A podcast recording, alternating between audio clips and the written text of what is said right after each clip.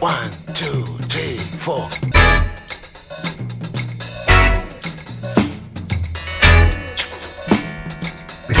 Crazy Afrobeat.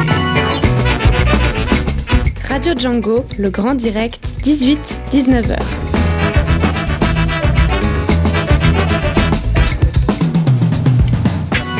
Bonsoir à toutes et bonsoir à tous, soyez les bienvenus pour cette nouvelle édition du Grand Direct de Radio Django. Cinq sujets au programme ce soir, c'est pour vous.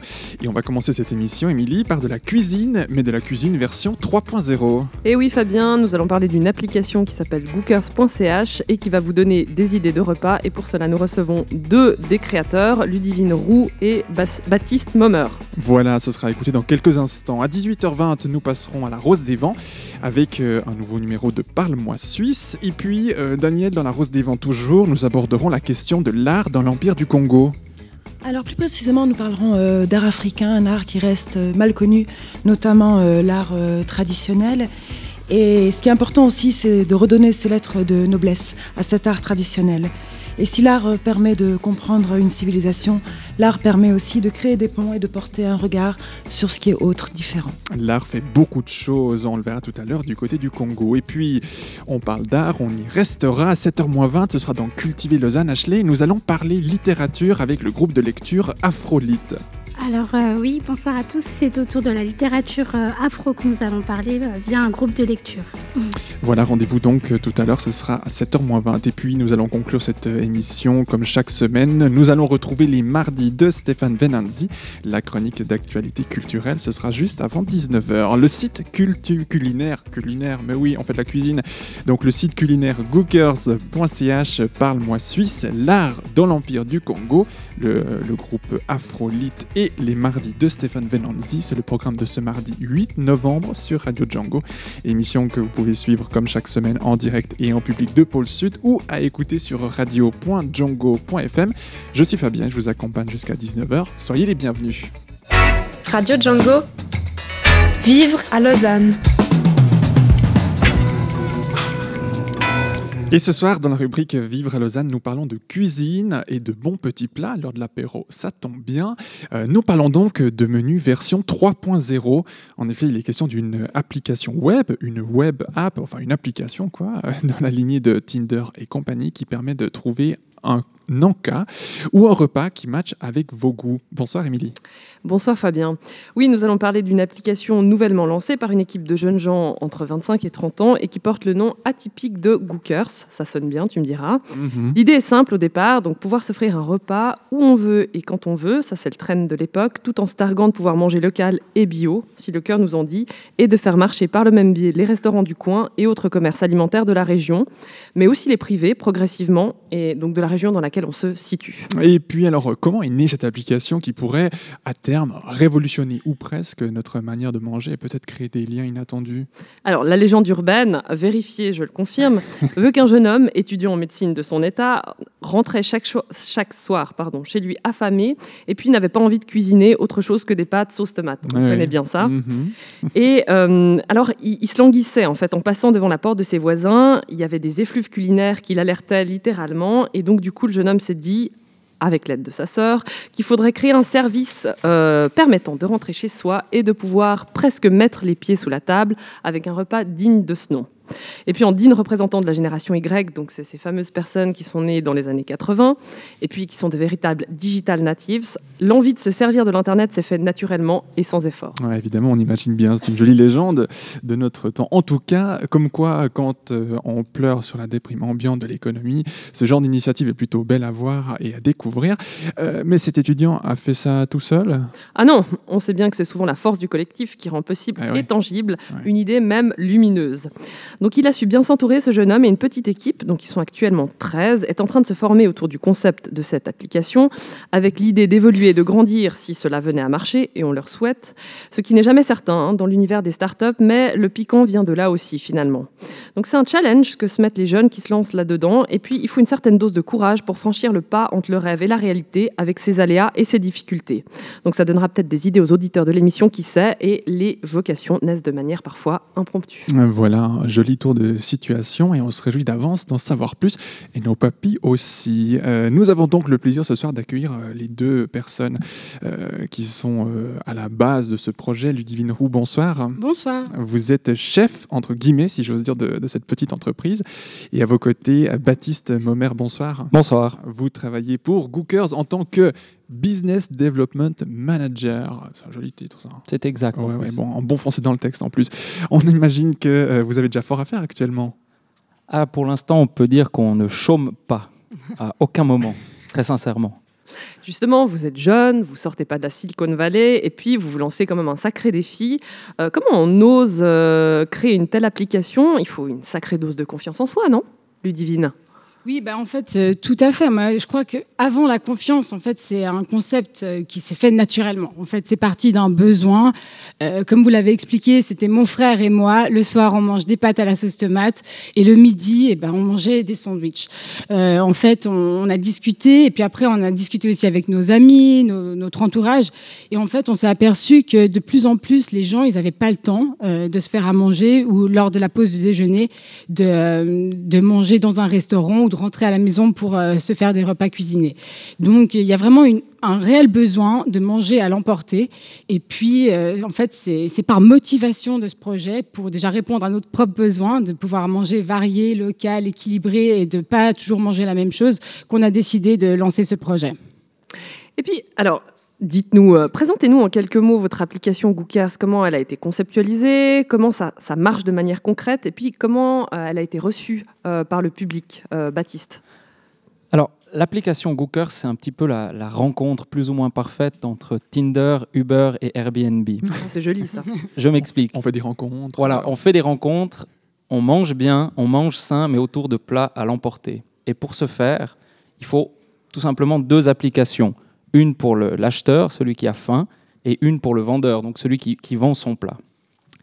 Imaginez, il est midi moins 20, vous dites tiens, j'ai une petite faim, je suis au bureau, j'ai pas envie de faire euh, deux heures de queue, j'exagère un peu, chez Globus, je sors mon app, génial, 15 minutes à pied, il y a un plat à l'emporter, une super lasagne chez Globus, je la commande, ça crée le lien avec le vendeur, donc lui sur son app, super, il voit que Fabien, il veut, il veut deux lasagnes, parce Ah ouais. qu'il en veut aussi une pour euh, Émilie, il accepte votre commande, et au travers de, cette, euh, de ce geste, l'algorithme qui est dans l'app génère tout simplement une heure de passage à laquelle vous devez venir récupérer votre plat. À ce moment-là, le plat est payé. Il suffit donc plus que de se rendre à l'établissement, au food truck ou chez Globus, imaginons, et de récupérer le plat. Alors le paiement se fait par la- l'application aussi? Exactement, oui. Merveilleux. Et puis alors, euh, on peut aller chez euh, uniquement dans les grandes enseignes pour avoir son plat cuisiné? Pas du tout, non, non, non. On peut aller chez les grandes enseignes comme les petits individuels, le petit, j'ai envie de dire, bui-bui un petit peu caché et, protégé de certains pour le garder pour soi. Ben là, nous, on le référence. Donc tout ça est très bucolique. Mais moi, je voulais savoir un petit peu euh, comment vous, vous pensez euh, vous en sortir financièrement. Alors expliquez-nous. Ludivine. Alors, euh, bah, financièrement, effectivement, donc là, je crois qu'on a déjà beaucoup de chance parce que toute l'équipe, en fait, c'est des personnes, c'est des gens motivés par le projet, qui ont envie de- de- d'améliorer notre alimentation euh, quotidiennement. On voit qu'on mangeait euh, malheureusement par simplicité du fast-food parce qu'on n'avait plus le temps. Donc, à savoir, on est presque tous bénévoles dans ce projet. Aujourd'hui, on est huit, euh, mais on travaille presque gratuitement parce qu'on est motivé par ce qu'on fait tous les jours. Euh, financièrement, euh, aujourd'hui, on a été financé par euh, des premiers investisseurs qu'on appelle les 3F. Euh, et puis, très prochainement, on va commencer à générer des revenus puisqu'on est maintenant live à l'EPFL. Ça veut dire que tous les jours, les étudiants, les employés peuvent utiliser notre système pour commander leur repas du midi sur le campus. Donc ça, c'est bon à savoir pour ceux qui travaillent ou étudient à l'EPFL et qui nous écoutent. Oui, il y en a quelques-uns. Mhm. Euh, moi, j'aimerais savoir aussi comment s'est créée finalement l'équipe autour du concept, parce que vous mentionnez euh, huit personnes. Alors, c'est qui ces gens? Euh, Comment ils travaillent? Quelles sont leurs synergies? Expliquez-nous un peu. Alors, en fait, le, projet, donc, il a vraiment commencé où j'étais toute seule, donc en mai 2015. Et puis, euh, j'avais cette idée avec mon frère, on avait ce besoin. Euh, donc, euh, au lieu de faire une analyse de marché sur Internet, j'ai simplement décidé d'aller sur le terrain. Donc, directement, je me suis baladée à Lausanne. J'ai été démarcher les restaurants, les traiteurs, les food trucks, et je leur ai proposé cette idée. Et je voulais savoir s'il y avait un réel besoin pour eux aussi. Et ça s'est concrétisé. Ils étaient très enthousiastes par ce projet. Et du coup, euh, j'ai eu l'occasion d'avoir un stand hein, au forum de l'EPFL en novembre dernier. Et puis c'est là où j'ai recruté les premières personnes, donc deux ingénieurs et un marketing. Euh, et puis d'ailleurs, ce jeudi, on va fêter nos un an de Gookers, toute l'équipe. Ah, mais alors bon anniversaire. On va faire une raclette party. Ah. voilà. Euh, oui, j'avais. eu- Enfin, bon, logiquement, on parle d'une équipe euh, assez garnie. Côté technique, comment ça se passe? Parce que j'imagine il faut avoir quelques programmeurs, quelques personnes qui soient capables euh, techniquement de faire des lignes de code pour, pour mettre en lien tous ces gens. Tout à fait. Donc, je pense qu'en Suisse, on a un bon environnement. Effectivement, on n'est pas la Silicon Valley, mais on a beaucoup de chance parce qu'il y a beaucoup d'écoles, il y a des apprentissages, donc on a accès à une main-d'œuvre très variée. Et puis, grâce à nos collègues, en fait, les étudiants de l'EPFL, on a trouvé des ingénieurs motivés qui sont aussi d'ailleurs passionnés de cuisine. Euh, Et puis, euh, voilà, donc on a pu euh, créer cette petite équipe. Et en quoi finalement cette application, elle serait innovante? Parce que j'imagine bien que dans notre monde hyper connecté, tout a déjà été fait, dit, inventé, pensé, non? Et, et je me disais, mais qu'est-ce que vous cherchez à créer ou à toucher chez les gens euh, au-delà de ce petit trip culinaire, entre guillemets? Baptiste. Hum, Au-delà de ce petit euh, trip culinaire qui peut, qui peut parfois être néanmoins très très très intéressant, on, on vise vraiment le, but communautaire, c'est-à-dire que au travers de cette app, il n'y a pas tout qui a été fait hein, autour de la, nourriture et des, plats, que ce soit à l'emporter ou à livrer. On veut vraiment garantir à nos utilisateurs un gain de temps, une qualité euh, à la hauteur de leurs attentes, le tout au travers d'une app extrêmement ergonomique. Enfin, à titre personnel et des retours qu'on en a, le but c'est de leur simplifier la vie en tout point sans qu'ils n'attendent plus ou ils ne perdent plus euh, X minutes euh, de leur temps qui peut être précieux. Et alors, imaginons que cette application euh, fonctionne bien, hein, ce qu'on vous souhaite. Quels seraient vos projets d'avenir à court et à moyen terme? À quoi est-ce que vous aimeriez parvenir, Ludivine? Oui, alors, euh, eh ben déjà, court terme, c'est le PFL. Donc, euh, déjà, nous, on a un, large choix d'offres euh, à manger, donc on est très contents. Les utilisateurs aussi. Donc, euh, c'est vrai, en fait, pour nous, notre but, c'est euh, sur le long terme, c'est que tout le monde puisse utiliser notre service et grâce à Gookers, manger de manière locale, variée, équilibrée, saine, sans devoir être contraint de manger du fast-food ou des plats surgelés, en fait. Et puis, en termes de euh, développement géographique, je sais pas, Baptiste, si tu veux ajouter quelque chose. On ose le dire oui. Ah bon, on ose le dire. Allez-y. Non, Soyons fous. soyons fous. On va déjà se concentrer sur les zones dans lesquelles, enfin, sur lesquelles on est présente, à savoir le campus, le PFL, faire du mieux possible la, la- la mission qu'on s'est donnée. Mais après, c'est clair que la, la ville de Lausanne, Genève et peut-être la Suisse romande de, de manière euh, plus ou moins rapide à terme seront euh, dans l'app. Donc, vous pourrez très certainement commander votre plat de rêve ou votre plat quotidien au travers de l'app ici depuis Radio Django. Eh ben, on, on se rajoute, on organisera notre petit souper de Noël. euh, Tiens, pourquoi pas Et on espère autour. que ça match. Avec euh, Go, que ça match effectivement avec les petits cœurs et puis des flashs, tiens, pourquoi pas. Euh, une dernière petite question, euh, vo- votre application, donc euh, en tant que particulier, si je me dis, tiens, j'ai envie de faire un grand plat de lasagne, j'ai envie d'en faire profiter plein de gens, est-ce que je peux le faire ou pas? Est-ce que c'est peut-être un, un élément de développement possible? Ah, alors c'est clairement un, un- un élément de développement possible. D'ailleurs, je vais, je vais prendre ton adresse en partant et toutes tes coordonnées. Tu seras certainement le premier plaisir, individuel de la oui. ville. Mais non, c'est clair que on a, on a laissé la porte ouverte à, à tout le monde, c'est-à-dire les professionnels, que ce soit de grandes enseignes ou de, de petits food trucks, comme des, des individuels qui, comme tu l'as bien dit, Mm. cuisinent euh, 4-5 extra portions de lasagne et décident tout simplement de les mettre en vente sur l'app. Voilà, donc ce serait peut-être quelque chose à transmettre aussi pour les, les- les aînés, eux, qui ont euh, peut-être envie euh, et le temps surtout de faire à manger. L'expérience. L'expérience aussi, c'est bon pour les papilles gustatives. On rappelle en deux mots donc le principe euh, de votre application Gookers, un site web pour télécharger l'application et s'inscrire. Exactement. Donc, une application, euh, on se crée un compte et puis, euh, de manière géolocalisée, on va avoir un aperçu de toute l'offre de repas disponible à proximité. Voilà, on commande et on paye en ligne. Exactement. Et puis c'est fait, on va chercher à manger. Exactement. On se rend sur euh, l'endroit du pick-up et on prend notre repas. Et voilà, Et c'est rappelez-nous peut-être euh, la date de la soirée dont vous avez euh, évoqué tout à l'heure le, le nom. la soirée raclette Ah, euh, c'est une soirée privée. Ah, c'est une soirée privée Moment bon, Non mais on commandera la raclette, Émilie. On Il n'y a pas de commandera la problème. raclette. on fait pas d'exception alors. En tant que valaisan, on peut inviter un ou deux. Bien sûr. Ouais. Bon, on en parlera hors antenne. Merci beaucoup, Ludivine Roux, euh, chef de cette petite équipe qui gère Gookers, et merci également euh, Baptiste Nomer. Euh, vous êtes, attendez, rappelez-moi votre, votre titre, Business Development Manager. Exact. Voilà, Merci à vous. On a réussi. On rappelle que vous venez de lancer cette application gookers.ch. C'était en automne 2016, donc il y a très peu de temps. Et puis euh, gookers.ch pour vous retrouver toutes les informations. On vous a mis tous les liens sur notre site à nous, ainsi que le lien pour télécharger cette application www.django.fm. Merci Émilie pour la préparation du sujet.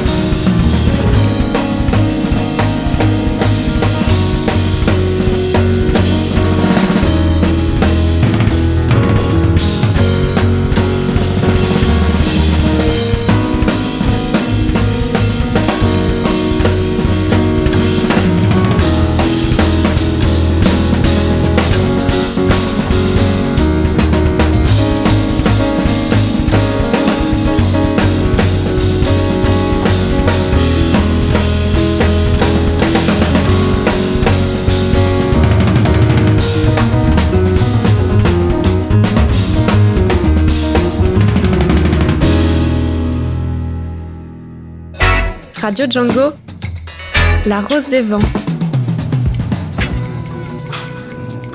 Et à 18h20, on passe à la Rose des Vents. Et parle-moi suisse avec toi, Laure. Tu as envie de nous faire partager une récente découverte que tu as faite autour d'une question. Et si les Suisses se sentaient plus suisses lorsque leurs narines détectent un fumet de chocolat? Salut Fabien. Ben oui, écoute, une récente étude de l'Université de Genève m'a interpellée parce qu'elle vient de démontrer le lien entre l'identité suisse et la perception de l'odeur de chocolat. Et euh, du coup, je suis allée voir une des chercheuses qui l'a écrite et elle m'a expliqué que pour parvenir à ces conclusions, ils avaient soumis différents participants, des Suisses puis des étrangers, euh, d'abord à une sorte de questionnaire en lien avec la Suisse. Puis c'est après toutes ces questions qu'ils ont fait renifler une odeur de chocolat et une odeur test en fait de popcorn. Et là, ils se sont aperçus que les Suisses réagissaient plus fort que les autres à l'odeur de chocolat, mais aussi que leurs narines en fait s'habituaient moins vite à cette odeur. Tu as donc décidé d'aller interroger l'une de ses auteurs, Géraldine Copin, une docteure en psychologie qui travaille sur le lien entre émotion et préférence olfactive, afin d'en savoir un petit peu plus sur la capacité de notre nez à réveiller notre identité nationale. Alors j'ai tout d'abord voulu savoir pourquoi elle avait choisi l'odeur de chocolat et pas une autre, je te laisse l'écouter. Alors, ce qu'on avait fait avec les Suisses, c'est qu'on avait fait évaluer avant, on avait fait un pilote où on demandait aux gens d'évaluer à quel point certaines odeurs étaient reliées à l'identité suisse. Donc, l'odeur de chocolat était évidemment très euh, fortement liée à l'identité suisse. Qu'est-ce qu'il y avait comme autre odeur Ah, avait qu'on aurait pu fromage. choisir? Ouais, il y avait le fromage. Le fromage, c'était, on l'a pas choisi justement. C'est très que- français en fait. Alors, euh, ça pourrait aussi être très français, mais le- la vraie contrainte en fait du fromage, c'est que hum, si vous savez pas ce que c'est, vous avez tendance, selon votre évaluation de l'odeur, à percevoir comme négatif. Mhm. Imaginez, vous pensez que c'est des odeurs de pied ou Ouais. odeur de sueur, du coup, vous n'avez pas du tout apprécié de la même façon, c'est que vous dites, ah, ça, c'est un bon fromage. Et il y avait quoi Il y en avait pas encore On une en, avait, euh, on en avait fait une dizaine, donc euh, il y avait... Par, par contre, ce qui est intéressant, c'est que l'odeur de popcorn, là, n'était pas du tout associée à l'identité suisse. Mhm. Et pour cette odeur de popcorn, on trouve pas du tout ces effets d'intensité. Donc c'était vraiment spécifique à l'odeur de chocolat. Une des conclusions que vous avez euh, dans votre rapport, il y en a plusieurs, hein, mais c'est que l'identité sociale, finalement, est influencée par la chimie. Alors il y a, on peut voir les liens en fait de deux façons en fait. Comment l'identité sociale influence notre perception du monde, que ce soit olfactivement ou visuellement, auditivement, etc. Donc il y a beaucoup d'études maintenant là-dessus, euh, surtout en visuel ou dans la perception des distances. Donc ça a été montré par exemple que si vous menacez l'identité américaine chez des Américains, vous allez percevoir Mexico comme plus proche sur la carte par exemple. Simplement parce que vous sentez menacé. Euh, donc il y a maintenant quelques études comme ça de plus en plus sur comment l'identité finalement façonne notre perception du monde et des gens et de ce qui nous entoure. C'est vrai que ça n'a jamais été vraiment étudié en olfaction, c'était un peu une des premières études, voire la première étude sur le sujet. Pour nous, c'était intéressant aussi de montrer que l'identité sociale n'influençait pas simplement certaines modalités sensorielles, mais aussi l'olfaction. Sachant que l'olfaction en général, c'est un sens un peu négligé, hein. ça je pourrais vous en parler très longtemps, mais hum, pour plein de raisons. Mais c'est vrai que c'est pas un sens auquel on pense euh, nécessairement comme important, si vous voulez. Parce qu'on pourrait euh, sprayer d'odeur de chocolat tous les oreillers des enfants pour les rendre. euh, Alors, influencer leur suicitude, c'est presque de la manipulation. C'est une façon de le voir, mais l'idée ce serait plus par exemple, on voudrait étudier est-ce que certaines odeurs seraient spécifiquement liées à certaines identités? Euh, on a aussi plusieurs identités, vous êtes simultanément une journaliste, une femme, une Suisse, etc. Et donc vous pouvez aussi tester comment le fait de rendre ça une identité particulière à un moment donné changerait votre perception de certains, certaines odeurs ou certains aliments ou d'autres choses. Euh, donc ça c'est aussi une question qui nous façonne par rapport à la culture qui est quelque chose de beaucoup plus stable. L'identité, c'est quelque chose de très flexible et malléable finalement. Et on Alors a ça, c'est un point que j'ai lu dans votre étude et qui m'a qui m'a interpellée. Qu'est-ce que justement moi, c'est aussi l'intérêt de ces chroniques, c'est de voir à quel point euh, bah, déjà définir l'identité suisse. Mhm. Et vous, vous dites qu'en plus, non seulement elle, elle peut être définie par des odeurs, mais en plus qu'elle peut être malléable. Donc, Tout à fait. Elle peut être malléable dans d'autres, euh, par rapport à d'autres phénomènes. Ça peut être un effet de contexte. Donc imaginez, euh, je sais pas, en tant que femme, vous êtes dans une salle, il n'y a que des hommes. Votre identité de femme va peut-être être plus saillante à ce moment-là, simplement par l'effet du contexte. Euh, ou alors si euh, ça peut être avec des cultures, ça peut être avec des caractéristiques de métier, etc. Ça peut être plein de choses, l'identité. Je vous avoue que j'étudie pas la construction Ouais. de l'identité. Euh, moi, je suis plus intéressée par à quel point en fait l'olfaction est, est influençable par plein de phénomènes, Euh, que ce soit les noms qu'on donne aux odeurs, no- notre culture, notre identité. Ça, c'est un des facteurs qui est vraiment peu étudié en fait, le lien entre identité et olfaction. Il y a une étude interculturelle qu'on a faite euh, ici à Genève. C'est un outil qui s'appelle GEOS. Et c'est un outil qui permet, si vous voulez, de présenter différentes odeurs, puis de mesurer les ressentis émotionnels par rapport à ces odeurs. On a développé cet outil à Genève, mais aussi dans d'autres pays. Donc par exemple, on a développé ça à Liverpool et puis à Singapour. Puis on s'est rendu compte que les dimensions, si vous voulez, qui sous-tendent l'expérience émotionnelle en lien avec les odeurs, étaient soit spécifiques à une certaine culture, soit au contraire euh, universelles. L'odeur de d'encens, par exemple, c'était quelque chose de très important à Singapour qui engendrait beaucoup d'émotions. Mais c'est vrai que du coup, la Suisse était intéressante dans le sens où vous voyez que c'était des choses qui étaient universelles, donc par exemple le bien-être, euh, tout ce qui est en lien avec la sensualité, désir par rapport aux odeurs, était quelque chose d'universel, on l'a retrouvé dans beaucoup d'autres Mhm. cultures. Et puis euh, vous aviez d'autres dimensions qui étaient plus spécifiques à certaines cultures. Il y avait quelque chose qui était spécifique euh, pour la Suisse? Faudrait que je, vraiment, faudrait que je regarde l'article, mais Ouais. pas comme ça. Pas comme ça, hein. On n'avait pas mis en évidence quelque chose, on s'était dit waouh. En fait, l'identité suisse, alors vous dites qu'elle est peut-être malléable, mais pour moi, elle est très mouvante en fait. Mhm. Et elle est très reliée à l'enfance et à l'expérience euh, personnelle. Si vous êtes né en Suisse, vous avez vécu en Suisse un grand moment de votre vie, vous allez être plus confronté à certaines odeurs qu'à d'autres. Et du coup, le simple fait d'être confronté à certaines odeurs ou à d'autres stimuli hein, va créer une préférence pour ces, stimuli-là. Donc, si on vous, c'est, c'est un peu le principe de la radio en fait. Si on vous passe une musique euh, que vous n'avez pas du tout à la base, à force de l'entendre, vous allez vous mettre presque à la fredonner dans sous votre douche, quoi. Donc ça, c'est ce qu'on appelle l'effet de simple exposition. C'est un effet très connu en psychologie, euh, où le simple fait de répéter l'exposition va créer une préférence. Merci beaucoup Laure et sachez encore que Géraldine Copin va continuer à explorer l'identité par l'olfaction. Elle aimerait bien étudier les liens entre identité et consommation alimentaire. Enquête à suivre donc. Radio Django, le grand direct, 18-19h. Ce soir, dans La Rose des Vents, c'est un sujet sur l'art dans l'ancien empire Congo qu'on vous propose. De manière générale, l'art africain reste mal connu, notamment l'art traditionnel qui se caractérise surtout par sa dimension symbolique. Ainsi, les masques ou les statuettes considérées comme un héritage du passé restent pour de nombreux Africains des pièces sacrées et non comme des, objets purement décoratifs. C'est le cas par exemple euh, pour de nombreuses pièces anciennes rapportées illégalement en Europe. À, quel, euh, à quand remonte euh, l'intérêt des Occidentaux pour cet art traditionnel, Daniel? Déjà au XVe siècle, euh, des Portugais rapportent euh, des pièces d'art de l'Empire Congo.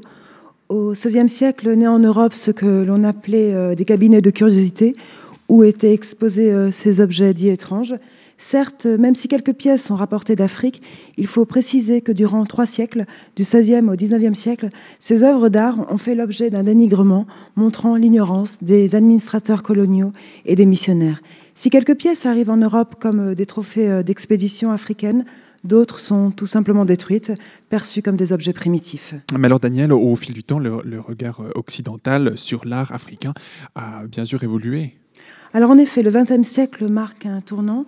C'est euh, notamment grâce à des courants comme euh, le cubisme et le fauvisme que ce regard sur euh, l'art africain a changé et qu'il est reconnu. Certes, longtemps, les, Occidentaux ont considéré que l'Afrique était un continent sans passé et sans histoire artistique. Alors, pour en parler ce soir, nous avons le plaisir de recevoir Roger Poiti. Bonsoir. Bonsoir. Bienvenue sur euh, Radio Django. Vous avez fait un, un bac scientifique au, au Congo, ex-Zaïre. Euh, Vous avez également fait des études de génie civil. Et vous vous installez ensuite en, en Suisse et vous suivez un master à l'Université de, de Genève. Vous êtes aussi pasteur de l'église Sainte-Mathieu de Boisy, maître de conférences. Euh, L'histoire avec un grand H reste votre cheval de, de, poi- de bataille, Roger Poiti. Vous participez également, et ça c'est important de le, préciser, c'était au mois de, septembre, début septembre, au festival Congo Culture, euh, accueilli par le Centre pluriculturel et social d'Ouchy. On en a parlé plusieurs fois sur Radio Django. Et vous étiez euh, l'invité euh, à cet événement, notamment pour parler de l'art dans l'ancien empire Congo. Alors, qu'est-ce que l'art traduit pour une civilisation? Alors, l'art traduit effectivement l'âme d'un peuple, ce qu'il a de plus spécifique et profondément ses valeurs essentielles. Pour quelles raisons, dans le discours esthétique euh, occidental, les Européens ont longtemps parlé d'art primitif? Ben, la découverte de l'art africain par les Occidentaux coïncide avec la période coloniale. Et donc, le maître voulant se distinguer euh, du colonisé, il devait avoir une certaine primauté. Les arts primitifs, c'est-à-dire que des arts qui n'étaient pas vraiment raffinés, c'est un peu euh, un discours, disons, négatif.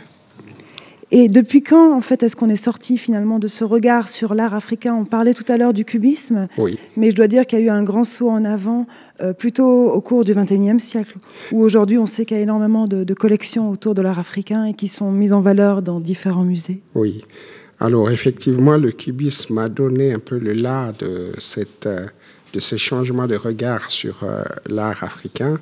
Mais par la suite, je pense qu'il y a aussi d'autres expressions d'art, et notamment la peinture, euh, mais aussi la littérature, euh, qui ont euh, suivi la période postcoloniale, qui a fait que les Africains eux-mêmes sont arrivés à avoir un discours positif sur, sur leur art. Et donc, du coup, des écrivains comme Kamaralé, comme Birago Diop, comme euh, Senghor et, et consorts ont vraiment euh, aidé à l'émergence de cette compréhension-là. Mais qu'est-ce qui se cache euh, der- derrière certains objets, en fait, euh, des plus caractéristiques, comme les masques ou les statuettes? Alors, ce qu'il faut dire, c'est que en Afrique, euh, l'art est, est toujours, euh, comment est-ce qu'il faut dire, euh, puise sa source vraiment dans une spiritualité. Et donc, euh, euh, l'art pour l'art, euh, non, l'art, c'est toujours l'expression d'une profondeur spirituelle. Et donc, il y a des, masques funéraires, il y a des masques de danse festive, il y a des masques de toutes les représentations, la chasse, etc. Donc, il y a toute une sorte de cosmogonie autour justement de ces objets. Vous pourriez nous expliquer en deux mots ce que c'est que la cosmogonie? Alors, c'est un peu le, regard euh, qu'on a sur l'univers, sur tout ce qui entoure les forces mystiques et les humains, la relation qui a entre les vivants et les morts, et qui ne sont jamais morts d'ailleurs, d'après Birago Diop. Voilà.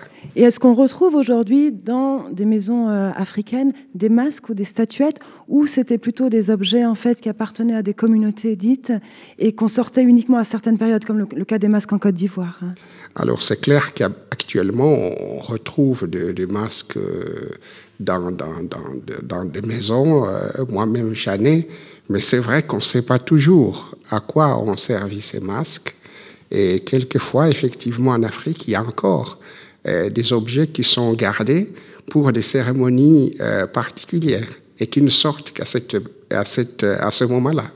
Mais les masques que vous avez à, maison, à la maison ont une, une symbolique que vous n'avez cher- jamais cherché à identifier ou à découvrir? Si, si, j'essaye de lire quelque, quelque chose, euh, mais effectivement, je, n'ai pas, je ne peux pas avoir la prétention de, de, de, de, de- de tout, de tout comprendre. Euh, c'est des masques que j'emporte du Congo, d'autres que j'ai, j'ai achetés en, en Côte d'Ivoire. Euh, Voilà, les vendeurs, Mais- tu m'expliquais ce qui... ouais. Mais justement, vous parlez des vendeurs, mais comment est-ce qu'on fait pour aller rechercher la signification d'un masque ou d'une statuette? Est-ce qu'il y a encore des personnes en Afrique capables d'en parler? Oui. Parce que ça se perd avec les années, malheureusement. Alors, je pense que heureusement, il y a un grand travail qui se fait en Afrique et notamment euh, euh, dans la jeunesse, les intellectuels euh, euh, qui, travaillent dans le domaine de l'art et qui vont jusque même dans les villages recueillir les témoignages des anciens pour justement, euh, comment est-ce qu'il faut dire, systématiser en quelque sorte un discours euh, autour de, ces objets dont parfois on, ne sait plus le, sens et la signification. Donc oui, il y a encore. Alors, on a choisi dans, cette chronique de parler en fait de l'art dans l'Empire Congo. Mais est-ce que vous pensez que cet art de l'Empire Congo, donc qui comprenait plutôt le Gabon, Congo-Brazzaville, euh, et également en fait d'autres pays limitrophes, est le même que celui en fait que l'on pourrait avoir en Afrique de l'Ouest? Alors, il y a des points de convergence, puis il y a des points de divergence. Les points de convergence, c'est que, euh, vous voyez, la, comment dire, le peuplement de euh, la région de l'Ouest, mais aussi de l'Afrique centrale, le Congo par exemple, ben, nous venons tous d'Égypte. Et donc, il y a en quelque sorte une souche égyptienne qui est commune à, comment dire, à la culture négro-africaine. Mais euh, il y a des différences qui commencent à s'exprimer parce que euh, le royaume Congo a cette particularité d'avoir été touché par le christianisme déjà au XVe siècle Avec les Portugais. Donc. Avec les Portugais. Et donc il y a eu euh, même un premier évêque noir en, en 1517 qui a fait ses études à, à Lisbonne, ce qui n'est pas le cas d'autres parties de l'Afrique euh, euh, occidentale, donc qui ont connu euh, la, le, le, christianisme qu'au 19e siècle après l'abolition de l'esclavage. Et finalement, quand on regarde l'évolution de cet art, est-ce que vous pensez qu'au temps des indépendances, on a utilisé l'art pour se rebeller justement contre la colonisation belge? Oui, beaucoup. Beaucoup, et surtout l'art oratoire, qui a été euh, euh, couplé avec la musique et qui avait en fait un discours un peu codé. C'est-à-dire que lorsque on, on, parlait du, paradis, par exemple, dans, une chanson, ben, le maître colon pensait effectivement qu'on était dans la sphère religieuse, alors que le paradis, c'était l'indépendance. Et donc, il y avait ce double discours que euh, l'occidental ne pouvait pas comprendre, mais que le local comprenait très bien. Et donc, euh, lorsqu'il s'agissait de traverser le désert, euh, l'histoire des, des, Hébreux. Donc, euh, mais en fait, traverser le désert, c'est simplement partir de la colonisation à la liberté. Et donc, la musique, notamment la musique congolaise, a beaucoup, beaucoup euh, aidé à la vulgarisation des idées indépendantistes. Et est-ce que l'art pictural aussi, en fait, a permis de, de, dire non, en fait, ou de dénoncer la situation qui existait dans les années 60 au Congo? Oui, beaucoup. Surtout, par exemple, quand on représentait euh, un peu les, les, les, Congolais ou les Africains euh, portant, par exemple, euh, un, un, grand patron colonial, etc. Donc, on voyait bien que là, il y avait une sorte de dénonciation qui ne disait pas son nom, mais par ces représentations, ben, on titillait quand même la population de pouvoir se dire mais cette réalité-là n'est plus tenable. Donc il faut vraiment que les choses changent. Et en parlant d'art, on pourrait aussi se demander finalement quel est le rapport euh, des Africains, je veux dire, aux institutions muséales. Je vais juste vous lire un tout petit extrait en fait d'un jeune étudiant oui. qui a été euh, visiter euh, une exposition au musée euh, d'Apper et il dit euh, en voyant ces objets, je me suis senti euh, drôle et amusé et je remercie justement le musée d'Apper d'avoir pu euh, m'accompagner dans ce sens que j'ai pu observer en fait tout un ensemble de pièces que je connaissais assez mal, mais est-ce vraiment l'endroit autorisé pour cela? Je ne sais pas. Enfin, les musées, c'est encore une histoire de blanc. Qu'est-ce que vous en pensez? Alors, c'est vrai que ces musées sont, euh, ont le, comment dire, le mérite euh, d'être et de pouvoir euh, faire connaître des œuvres d'art venant de part et d'autre du monde. Mais c'est vrai que pour l'Africain, l'art, c'est quelque chose qui ne se conserve pas dans un lieu à froid. L'art est inséré dans la vie quotidienne des gens. Et, il n'est tout simplement pas imaginable qu'on puisse prendre l'art et l'enfermer dans un coin pour dire ben, c'est ici que vous devez venir pour pouvoir le contempler. L'art est partout, les masques, la danse, le, chant, le poème, le proverbe, tout est dans la vie, la vie des gens. Et si on prend l'évolution de l'art aujourd'hui au Congo, en, sachant qu'il y a énormément de peintres en fait qui sont aujourd'hui euh, connus en Europe, oui. est-ce que c'est un art qui a plutôt lieu dans la rue, qu'on exprime dans la rue, ou qui finalement se retrouve enfermé chez des privés? Non, je pense que l'art, euh, disons, au niveau euh, pictural, euh, s'exprime beaucoup aussi dans la rue aujourd'hui. Il y a beaucoup de jeunes qui émergent, en tout cas, pour exprimer des idées nouvelles dans ce domaine. On retiendra donc vos idées, Roger Poity. L'art permet de, de, comprendre une civilisation, l'art permet aussi de créer des ponts et de porter euh, un autre regard sur ce qui semble différent de l'étranger. Merci beaucoup, Roger Poity. Je vous en prie. Merci d'être venu nous parler ce soir euh, du Congo et de, de, son art. Merci également à Daniel pour la préparation de ce sujet. Et on termine euh, ce, cette interview avec euh, quelques notes de musique signées Badi Bambé, qui fait découvrir la beauté du chant traditionnel et faire découvrir la culture Luba. badi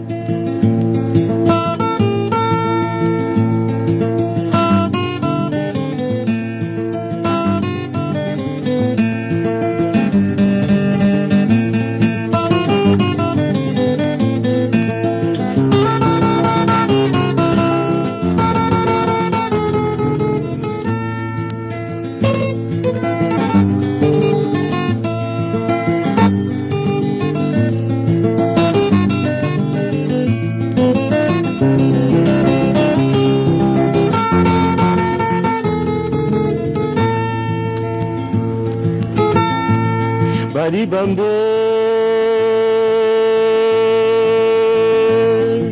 kulondiba dibamba mansha bambe kulondiba dibamba di dibamba naimudi mweza mpoi naimudi mweza mpoi toyimwambela kudinjilu lelo adinjilu adifishe mwana imundimwe zampoi mwana imundimwe zampoi toyimwambela kudinjilu lelo adinjilu adifishe kelewekelekelekele ntambwa balambulanga shama bakali bakulambula mbulumba lelo abatokwa bakalenga kumwana ngashama wamukila lunkobo nyama aboya kumwana kayemba nsana bena kulukembo abena mwali yeyeye mbali bamba. Yeyeye mbali bamba. Yeye mbali bamba. Bali bambeyo kulondi badi bamba. Nansha bambe kulondiba dibamba kulondiba dibamba nai modimo nzambo nai modimo nzambo oimwambela kudinjilu lelu adinjilu adifishe kelewekelekelekele ntambwa balambula ngashama bakali bakulambula mpulumba. Lelo abatokwa bakalenga kumwana ngashama wamukila lungobo nkobo nyama aboya kumwana kayemba nsana abe nakuluke mba abe namwali mukena mukongo bamugwache mukena kutegemena wamaweta pena ba mukwache, itu yavosu kwa maweja bana betu pena ba mukwache, itu yavosu kwa maweja bana betu ena mukungu bamukwatiwe bacazilukimisipa bantu bana betu kelelewe gelekelekelele ntambwa balambulanga shama. Ntambwa balambulanga shama. Ntambwa balambulanga shama bagali bakulambula nkulumbalelwa batokwa bakalenga umwananga shama wamukila lungobongobo nyama boye. Umwananga yembasala pena kulukebwakwena mwali bari bamba bari bambe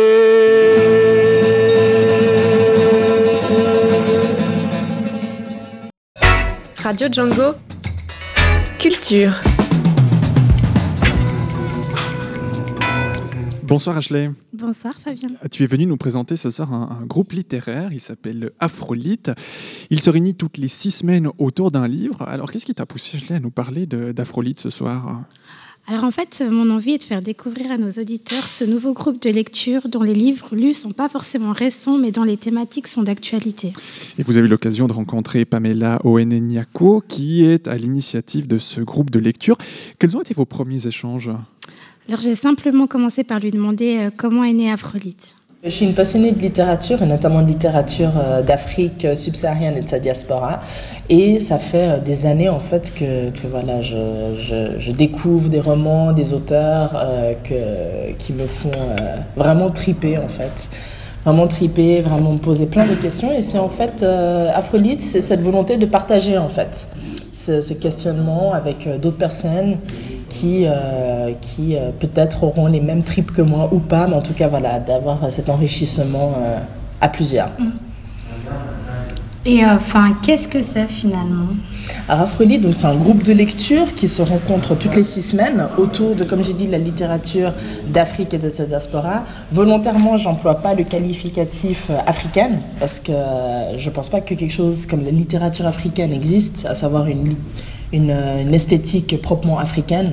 Je pense pas que ça, ça existe. Par contre, euh, une littérature, en tout cas, dont on peut euh, localiser euh, les, les- les auteurs Géographiquement. donc. géographiquement et puis voilà donc d'Afrique subsaharienne et diaspora ce qui est aussi une manière d'indiquer qu'en fait le point commun de ces auteurs c'est d'être marqué par la différence raciale d'être lu comme noir Et avec cette idée que éventuellement, euh, ça, donne un, du fait d'avoir cette expérience ou un certain vécu de cette expérience, du fait donc d'être lu comme noir, euh, qui joue parfois pas du tout hein, selon les auteurs, mais du fait de cette expérience d'avoir un point de vue euh, assez distinct sur la société qui les entoure et du coup de produire peut-être des réflexions qui sont aussi liées à ce positionnement de manière générale.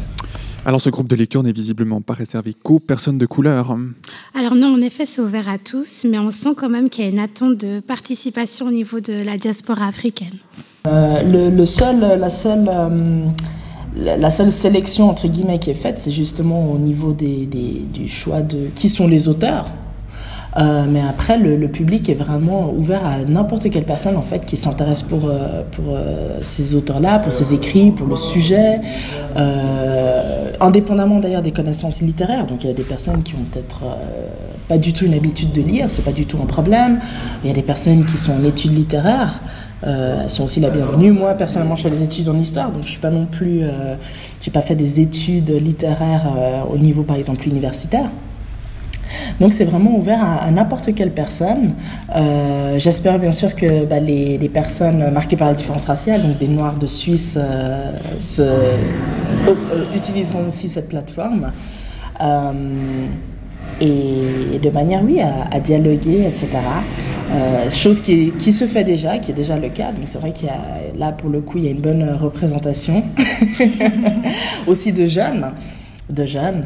Et, euh, et voilà, donc ouvert à, toute personne intéressée et toute personne aussi, je dirais, qui est euh, d'accord de, de se laisser euh, décentrer par les thèmes. C'est-à-dire que je fais exprès de prendre des... Enfin, je fais exprès, j'ai une sensibilité pour la littérature qui nomme les choses. Donc, c'est-à-dire, par exemple, que ce soit le racisme, le sexisme, euh, les questions de la sexualité, euh, sexualité aussi qui est non hétéro, donc euh, toutes les questions voilà, de, de lesbianisme, Mhm. homosexualité, toutes ces questions en fait qui sont pour moi super importantes. Et, euh, et que voilà, donc c'est que j'aimerais justement en discuter de manière critique, avec un point de vue euh, radical. Euh, donc voilà, j'irais toute personne aussi qui est prête à, faire ce, voyage en soi, ce voyage intellectuel, et, euh, et non pas seulement de consommer une histoire de l'autre avec un grand A ou de l'exotique, mais vraiment euh, de se dire, euh, en fait, cette littérature, bien qu'elle parte peut-être d'un point de vue ou pas, peut-être que l'auteur est noir euh, et que ça, la- ça marque sa littérature ou pas, ben, ce- ces écrits peuvent aussi informer euh, mon propre vécu, ma propre personne en tant que personne en Suisse, euh, née en Suisse, européenne, voilà. Et puis est-ce que Pamela, Owen- Pamela pardon, Owene et Nyako étaient aidées euh, par d'autres personnes dans l'organisation des rencontres? Alors euh, oui et non, elle est seule dans la démarche. Par exemple, les livres lus sont principalement ses coups de cœur, mais elle est inspirée et aidée par d'autres personnes. Alors c'est une collaboration, donc euh, Afrolite, donc c'est c'est surtout moi. Après, je collabore avec, euh, avec le Hoblo, le cinéma Hoblo. Donc, euh, donc voilà, c'est, je dirais, les, les deux euh, collaborateurs sur, sur le projet, les deux collaborateurs principaux. Après, c'est vrai que je bénéficie du soutien, des conseils de mes amis, des personnes comme Alisa, comme Media, qui, qui, donc Malisa qui a un, un- blog Samurai Shampoo, et puis Media qui est pas mal aussi, qui a pas mal d'activités culturelles sur Lausanne. Donc voilà, c'est vraiment des personnes aussi qui, dont je bénéficie des conseils, etc. Donc, euh, donc voilà. Voilà donc plusieurs livres qui sont en lecture. Par quel moyen, Ashley, pouvons-nous retrouver les références des livres Existe-t-il un site internet actuellement? Alors, pas encore Fabien, mais visiblement c'est en cours. Alors, il y a une page Facebook euh, d'Afrolite, dans lequel, si, quand j'ai des coups de cœur, bah, je, je les poste aussi. Euh, c'est un projet qui a démarré, euh, enfin que j'ai lancé en mai, qui a démarré, les rencontres ont démarré en septembre de cette année. Donc, euh, comme j'ai dit avant, c'est un bébé que je laisse vraiment grandir, mûrir, où je le laisse et vraiment où je prends le temps donc oui, bien sûr, on, a, enfin, dans, dans un coin de ma tête, il y a l'idée éventuellement d'un site. Euh, dans lequel je pourrais, je pourrais aussi interagir euh, de manière plus, plus directe, euh, avec euh, notamment des rubriques, mes coups de cœur, etc. Donc tout ça, c'est des choses auxquelles je ne suis pas fermée, mais pour le moment, voilà, je m'en tiens à une page Facebook. C'est déjà pas mal, sachant que. C'est déjà pas mal. Et au rencontre, bien sûr. Et Mhm. puis, il y a aussi une mailing list. Donc voilà, pour le moment, c'est mes biais de communication. Et puis, euh, je, je laisse m'emporter aussi par le projet. Ma dernière question, euh, la dernière question pardon, que j'ai posée à Pamela Oneniako est autour du lieu. Quel est le lien entre le cinéma et la littérature? Écoutons sa réponse. Et donc le Hoblo, c'est pour moi un lieu où à travers, euh, premièrement, euh, le, à travers le cinéma, il y a une réflexion critique et radicale qui, est rendue possible. Donc c'est une équipe qui choisit aussi des films qui, voilà, des films qui, abordent des, soi-disant tabous de la société de manière super critique et qui sont eux-mêmes une, équipe qui est vraiment euh, euh, ouverte à, des projets euh, qui, vont dans ce même sens. Et du coup, pour moi, c'était clair que le Hoblo, c'était le lieu où, qui collait à l'esprit d'Afrolite. Et du coup, voilà, c'est une collaboration qui a lieu régulièrement. Ça se passe super bien. Et c'est aussi un lieu, étant donné que c'est- premièrement un cinéma, c'est aussi un, lieu qui permet du coup des collaborations, c'est-à-dire que si on veut, euh, on veut faire un, visionnement de film à partir d'un livre, bah, c'est aussi possible. Et, euh, et donc voilà. Le groupe de lecture Afrolite, donc, ce soir au menu de Cultiver Lausanne avec Pamela Oene Niako au micro d'Ashley dans cette rencontre hors studio. Encore une dernière question, Ashley. Est-ce que tout le monde peut aller euh, participer à ces groupes de lecture ou donner son avis sur les livres euh, africains? Alors euh, oui, en général, elle, crée des événements sur Facebook. Du coup, le public peut voir en avance quel livre sera lu, de, de quoi allons-nous parler. Et donc, vous pouvez suivre euh, sa page Facebook, euh, donc Afrolite. Voilà, Afrolite qu'on vous met également en lien sur notre site www.django.fm avec le lien de cette chronique. Merci beaucoup Ashley et à très bientôt. À bientôt.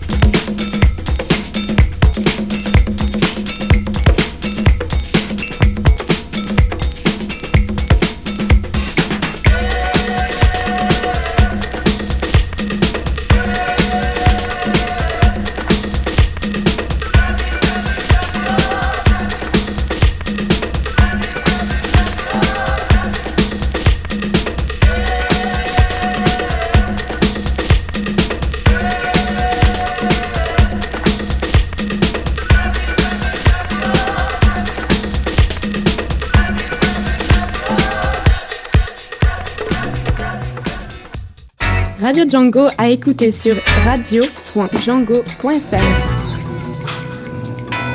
C'est les dans les poches lorsqu'il ne pianote pas à deux doigts sur son vieil ordinateur en bout de course que notre chroniqueur Stéphane a le privilège de passer le plus clair de son temps. Ça lui laisse donc tout loisir de flâner de musée en galerie, de cinéma en théâtre et de rencontrer plein de gens passionnants. Des gens tels que Léa Lund, photographe monomaniaque, et Eric K, son unique sujet, un couple d'artistes globetrotters qui voyagent à travers le monde et, euh, plutôt que d'horribles souvenirs en plastique, en rapportent des clichés à l'étrange beauté. Pour être tout à fait précis, c'est exclusivement des portraits d'Eric K. La preuve par l'image jusqu'en décembre prochain à la boutique Pièces de Conviction, rue près du marché 19 à Lausanne. Les mardis de Stéphane Venanzi.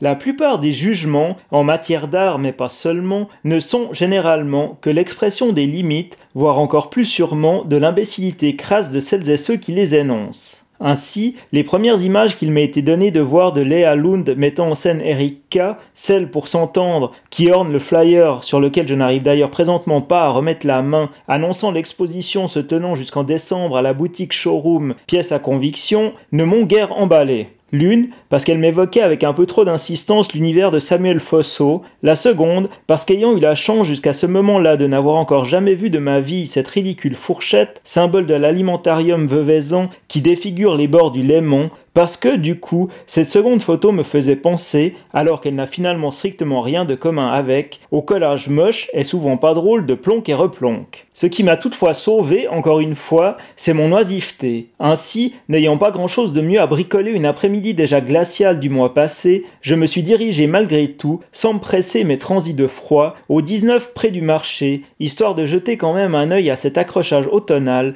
au cas où sait-on jamais. Et là, sur place, révélation.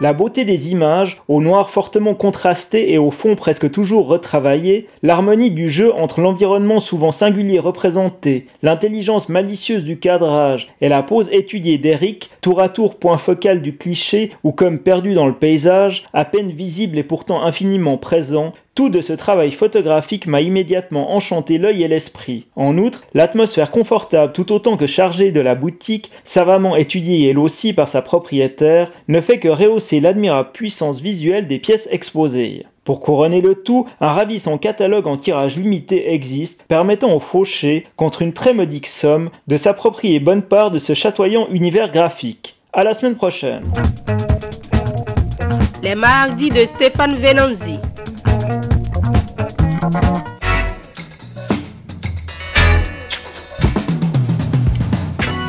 Cinq sujets au sommaire de ce grand direct. Nous avons parlé tout à l'heure de l'application culinaire gookers.ch. Nous avons également parlé goût avec le chocolat, c'était dans Parle-moi Suisse. Nous avons également parlé, mais rien à voir, de l'art dans l'Empire du Congo. Et puis à l'instant, c'était le groupe de lecture Afrolite, sans oublier bien sûr les mardis de Stéphane Venanzi. C'était le programme que nous vous proposions ce soir, mardi 8 novembre euh, 2016, oui, nous sommes en 2016 sur Radio Django. Émission que vous pouvez retrouver euh, à partir de demain en podcast sur notre site www.django.fm. La semaine prochaine, nous découvrirons Lausanne Noir, le festival du polar à Lausanne, et puis nous ferons un bilan de l'action au nom du profit Tout est permis, qui est enfin arrivé à son terme. Nous en parlerons donc avec Fabio. D'ici là, je vous souhaite une très belle semaine à l'écoute de Radio Django et une très belle soirée. Il est précisément 19h.